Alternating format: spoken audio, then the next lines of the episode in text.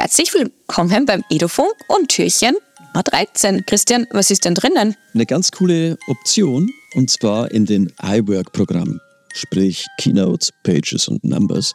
Da gibt es seit einiger Zeit eine, eine sehr, sehr, sehr coole neue Möglichkeit, das Lernen wirklich äh, noch anschaulicher werden zu lassen. Du kannst jetzt nämlich 3D-Objekte wirklich vielleicht jetzt so in, in ein Pages-Dokument einbauen. Beispiel, gerne. Ich habe jetzt einfach so ein 3D-Modell, sagen wir jetzt mal vom, vom Big Ben in London. Und äh, als Bild, naja, ich habe dann schon einen Eindruck, wie der jetzt ausschaut, aber wäre es jetzt nicht schön, wenn ich mich wirklich um den Big Ben herum bewegen könnte? Kein Problem.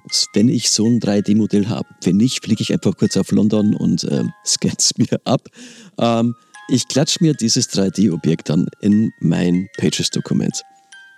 Der Fingergeste kann ich den schon mal rotieren lassen, ich bewege mich rum. Das ist schon sehr, sehr cool, aber das Beste kommt jetzt. Mit nochmaligem Druck auf dieses 3D-Objekt. Also ich klicke drauf und dann kann ich das zu mir ins Wohnzimmer holen. Oder ganz egal, wo ich eben bin. Das ist mit Augmented Reality angereichert. Und zack, bumm, steht da Big Ben bei mir im Wohnzimmer. Oder wo ich eben sonst bin. Den kann ich jetzt verschieden hoch skalieren und bewege mich nur mit dem Tablet oder mit dem Handy in der Hand um dieses Objekt rum und kann mir das nochmal ganz genau aus allen möglichen Perspektiven angucken. Das ermöglicht wirklich nochmal ja, einen ganz anderen Zugang zum Lernen, weil für die Schüler oder auch für mich als Lehrer das wirklich, das ist so ein Wow-Moment und davon soll es meiner Meinung nach viel, viel mehr geben.